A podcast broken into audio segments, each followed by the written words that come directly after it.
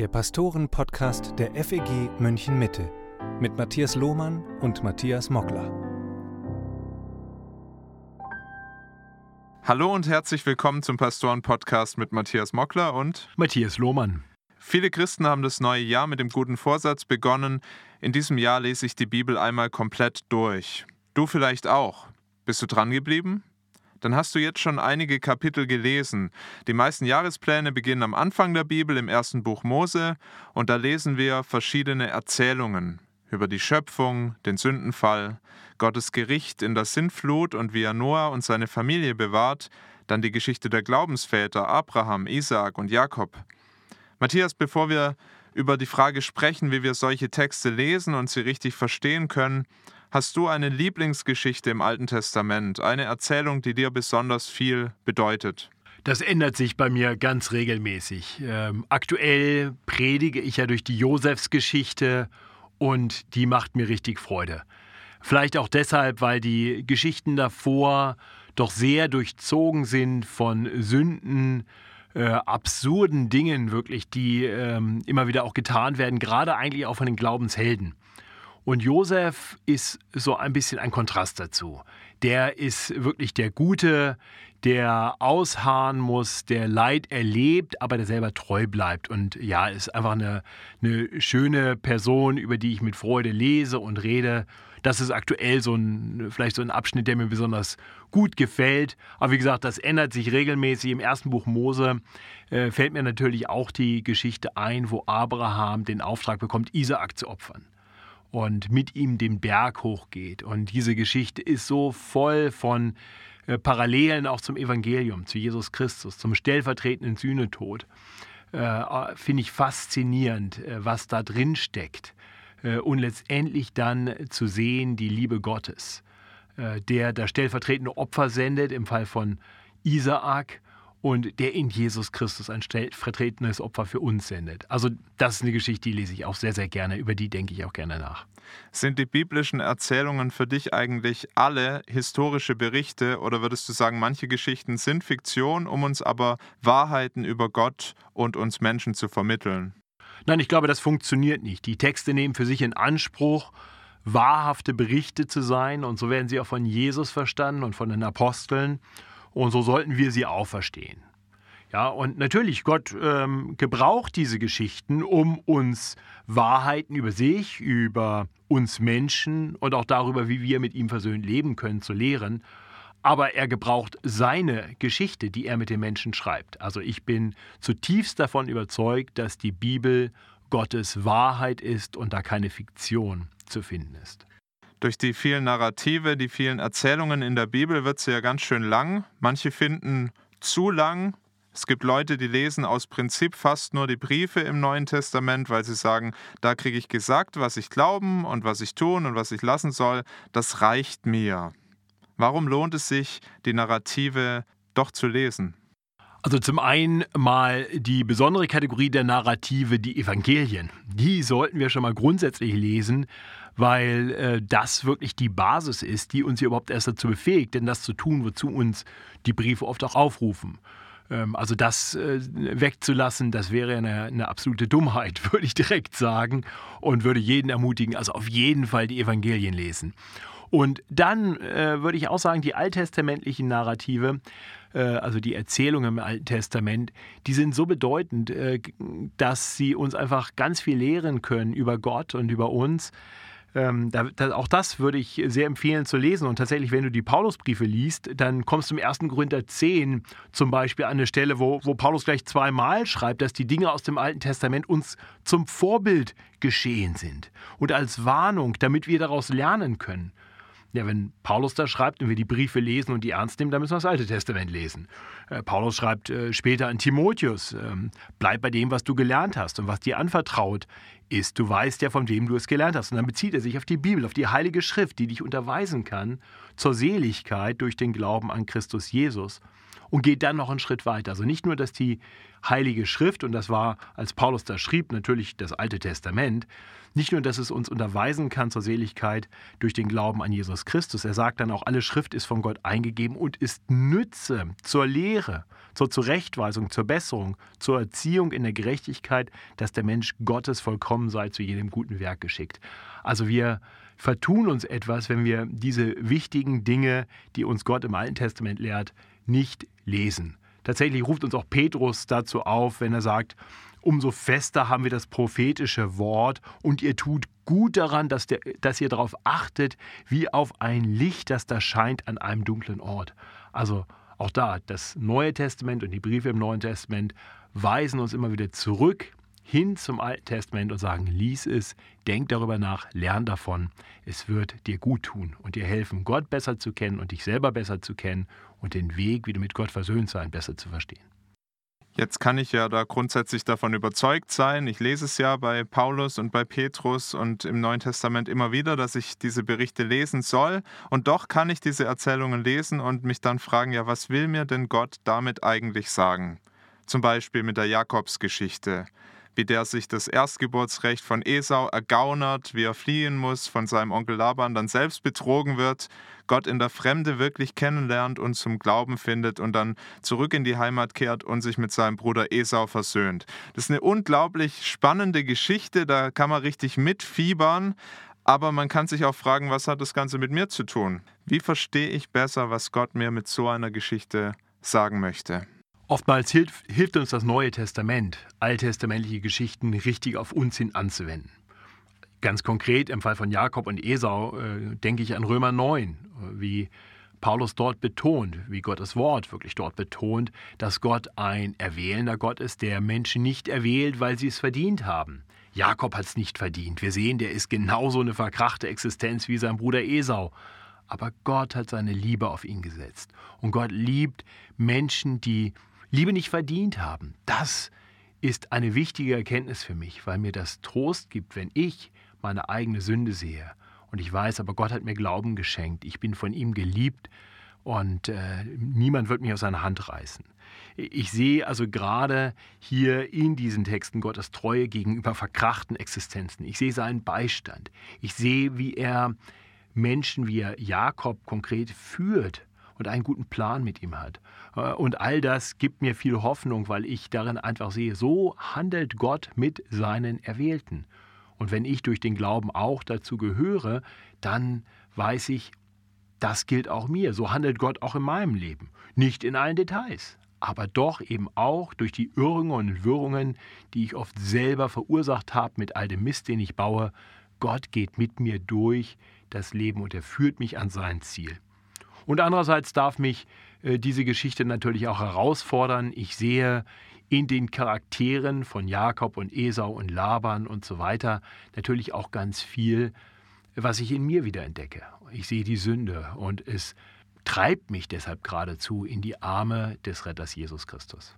Oft gibt es ja bei diesen Geschichten keine ausdrückliche Moral von der Geschichte und es führt immer wieder zu abenteuerlichen Auslegungen von Erzähltexten. Wo liegen die Fallen, in die wir bei der Interpretation von Narrativen tappen können? Also ich glaube, wenn wir sie völlig loslösen vom Rest der Schrift, dann ist alles möglich und dann wird es oft absurd. Äh, von daher denke ich, ist es erst einmal gut zu sagen, lehrt uns die Bibel konkret, wie wir das Alte Testament auslegen sollen. Also gibt es ein hermeneutisches Prinzip, ein Auslegungsprinzip. Und ich denke, da wird sowohl durch Jesus wie auch durch Paulus und Petrus und Johannes und den Hebräerbrief sehr deutlich, das Grundprinzip der Auslegung des Alten Testaments ist eine christologische Auslegung. Alles deutet auf ihn hin. Alles kann uns zurüsten zu dem Glauben an Jesus Christus. Alles lehrt uns, wie ein gottgefälliges Leben funktioniert. Und Jesus Christus hat das perfekt gelebt. So, wenn ich das als erstes verstehe, dann habe ich schon mal einen gewissen Schutz davor, zum Beispiel mich immer sofort in jede Geschichte reinzulesen. Es geht in der Bibel nicht primär um mich. Es geht um Gott, es geht um Jesus Christus und es geht um meine Erlösungsbedürftigkeit. Das heißt, in den Helden des Alten Testaments, da finde ich mich nur sehr bedingt. Natürlich kann ich daran auch Vorbilder sehen, denen ich nachfolgen kann. Aber das ist das Erste. Das Zweite, äh, denke ich, was wir auch bedenken sollten, ist einfach grundsätzlich der Kontext was kommt vorher, was kommt nachher. Das hilft mir, einen Text richtig einzuordnen. Ein Teilaspekt einer größeren Geschichte muss im Gesamtkontext der Geschichte verstanden werden. Und von daher hilft eine, ein Gesamtüberblick über die Bibel, ein, ein gesamtgrundlegendes Verständnis darüber, was die große Geschichte der Bibel ist, auch dabei, einzelne Aspekte zu verstehen und richtig auszulegen und richtig anzuwenden. Gerade im Alten Testament gibt es ja auch wirklich viele herausfordernde Geschichten, Mord und Totschlag und Vergewaltigung und was es da nicht alles gibt, manchmal fast an der Tagesordnung. Warum ließ Gott seine Leute nicht erbaulichere Geschichten aufschreiben? Ja, das ist eine gute Frage und ich denke, so manchmal wünschen wir uns das, ja, so ein bisschen Romans TV, auch im Alten Testament, aber das ist nicht das wahre Leben. Und wir haben hier ein ganz realistisches Buch. Das ist die Geschichte, die Gott schreibt mit gefallenen Menschen, mit erlösungsbedürftigen Menschen. Und so zeigt uns eben auch das Alte Testament, so zeigen uns eben auch die Geschichten im Alten Testament, wie wir Menschen wirklich sind. Sie halten uns einen Spiegel vor. Und sie zeigen uns eben auch, wie Gott wirklich ist, wie er mit solchen Menschen handelt. Wenn wir da nur wahre Glaubenshelden hätten, die nie was falsch machen, dann könnte ich mich damit nicht identifizieren, dann würde ich da auch keine Hoffnung drin finden. Und das wäre ein Zerrbild der Realität, mit der ich tagtäglich eben doch konfrontiert bin.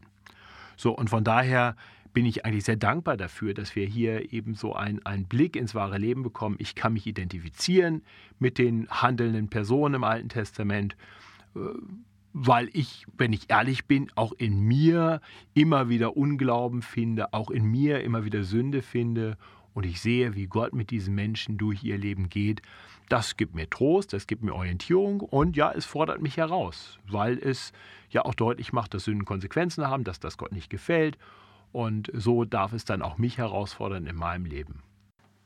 Herausfordernd kann dich gerade auch, diese Texte zu predigen. Wir sind ja gerade auch in einer Predigtserie, du hast es schon gesagt, durch ähm, die Josefsgeschichte in 1. Mose.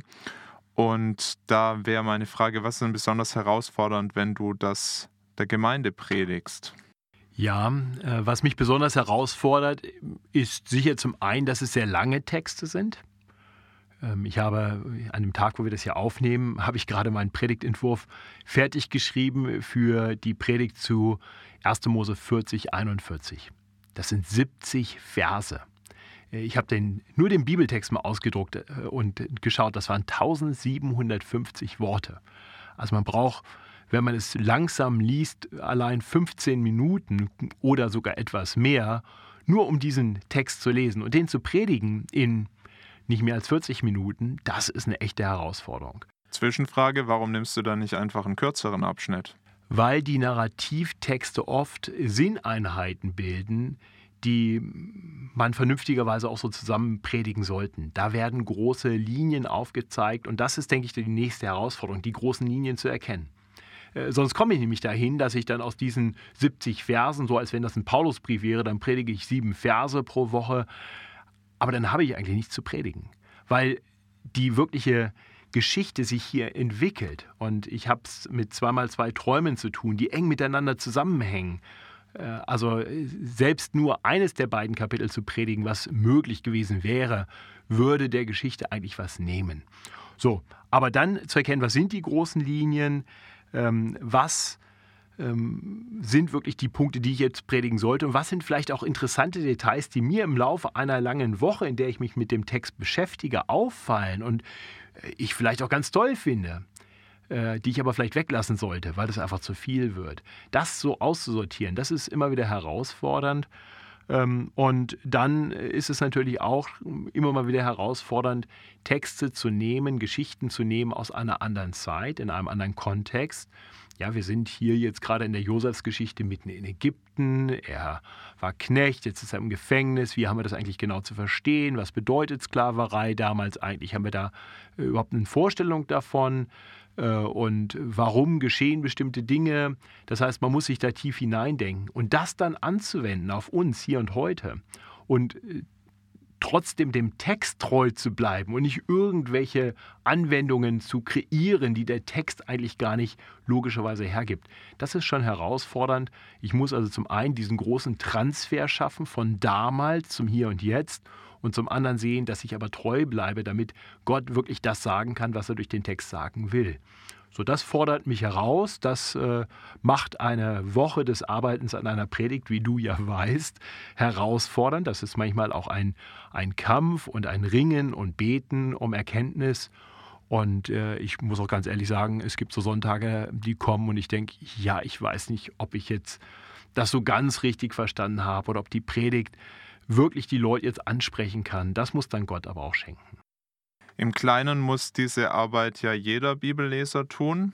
Was würdest du uns zum Abschluss raten, auch jemand, der nicht Theologie studiert hat, wie kann man diese Arbeit im Kleinen auch tun, diesen Transfer zu machen? Hast du da ein paar Hilfsmittel? Ja, also erst einmal kann man vielleicht so ein paar Grundfragen stellen. Was lehrt mich dieser längere Abschnitt über Gott?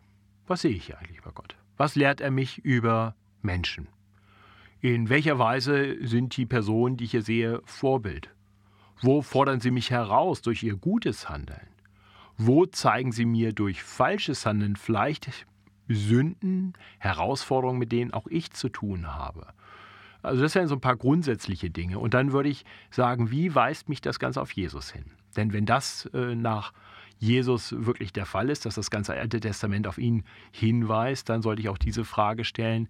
Und das ist oft der Schlüssel dazu, an solchen Texten wirklich froh zu werden. Äh, das Evangelium schon im Alten Testament zu entdecken.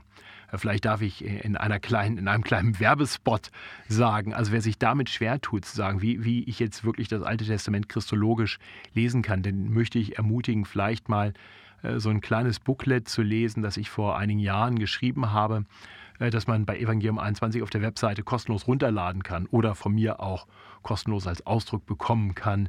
Äh, wo es darum geht, äh, das Evangelium aus aller Schrift zu predigen.